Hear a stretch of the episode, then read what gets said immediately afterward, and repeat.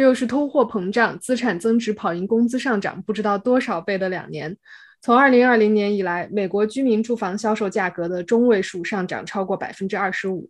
二零二一年二手房交易成交量会超过六百万，达到零六年房地产泡沫以来的峰值。这一次和十五年前有什么不同？会不会又是一次危机的前夜？今天的小数据是百分之二十五。大家好，这里是小数据和弦，从小数字看大世界。我是小何，我是小璇。其实从疫情以来，美国的房价已经涨了很长一段时间了。为什么我们今天又把这个话题拿出来讲呢？因为我们回头看了一系列从四月份以来的房地产新闻，觉得这个市场还是很精彩的，所以今天想给大家复盘一下。我们先来简单的介绍一下美国的房地产交易是怎么玩的吧。首先呢，美国房市上交易的百分之九十的房子都是二手房，甚至呢是 N 手房。毕竟在很多城市，你都可以轻轻松松的买到百年的老宅，甚至是始建于二战时期。自带防空洞的房子，所以呢，房市交易的双方一般都是个人，买家和买家都必须有自己的经纪人。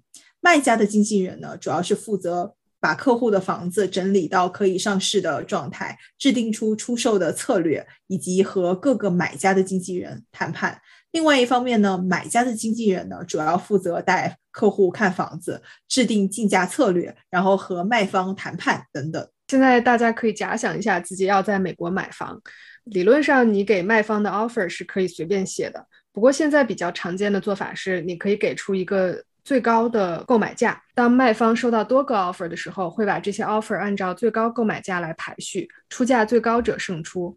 但是最后的成交价只要比排名第二的买方高一点就行。熟悉拍卖理论的朋友很快就可以 get 到，这应该是一个比较典型的 second order auction。在这种交易方式下，尤其是房市火爆的时期，就会经常见到所谓的竞价战争，最后往往成交价会高于卖方最初的挂牌价。没错，除了价格之外呢，在现在的市场里买房也是速度的竞争。根据策略的不同，有的卖方经纪呢会定一个截止日期，大家必须在这个日。日期之前交 offer，还有的卖方呢会愿意接受早鸟 offer。如果你在房子挂牌的当天就去看了现场，立刻下手，价格让卖方心里也觉得很舒服，卖方呢就会接下你的早鸟 offer。在这种情况下，其他的买家连参与竞价的机会都没有。由于越来越多的买家开始使用早鸟 offer，为了不错过机会呢，你也需要去尽快看房，尽快出价。怎么样？感觉到了焦虑没有？如果你已经开始焦虑了，现在再想象一下，这份焦虑从去年蔓延到了现在。从二零二零年疫情以来，美国的房市持续上涨，成交房产价格中位数上升了百分之二十五，热度比两千零六年的次贷危机前更加疯狂。这就是我们今天的小数据，百分之二十五。你可能会觉得跟国内某些城市某些年份的涨幅相比，百分之二十五简直是弟弟。但是我们要指出，这个涨幅不仅仅是大城市，而是美国全国范围内的。现在我们把时钟回拨，从头感受美国人的焦虑。今年第一季度，美国的房价相比去年疫情之前刚刚开始的时候，上涨了百分之十二。这里面主要有几个原因，首先是需求方面的，美国的贷款利率呢达到了有史以来的最低。八五后迈过三十岁的大关之后，开始买房。居家工作呢，导致越来越多的人想要升级他们的住房。同时，疫情以来的消费减少，还有各种各样的经济补助，帮助更多人获得了足够的首付，这都导致了需求的强劲。另外一方面，供给这一面，自从二零零七年次贷危机以来，美国的新房建设就持续萎靡不振。再加上疫情之后呢，供应链吃紧。建材的价格也在往上涨，也使得建新房变得更加困难。同时呢，老年人还比以前更健康了，也没有什么人去选择卖掉房子住养老院。最后就是还有潜在的卖家担心疫情的风险，不愿意在这一个时期进行交易。几个因素加在一起呢，就导致供给下滑严重，供需失衡，价格飞升。是的，当时《华尔街日报》发文称，这一波房价上涨对于收入较低、有置换需求的人群可能影响是最大的。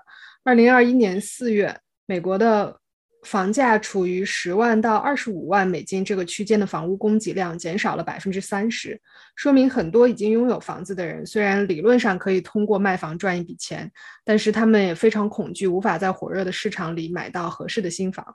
同样是这个四月，美国房价中位数的涨幅超过了两千零五年。直接打破了过去三十年里房价上涨速度的记录。彭博财富和房地产科技企业 Zillow 都称，由于原材料价格上涨和劳动力短缺，美国房市的供应紧张短期内不会得到缓解。到了夏天，《华尔街日报》、ABC 等多家媒体呢都纷纷表示，这个预测是正确的。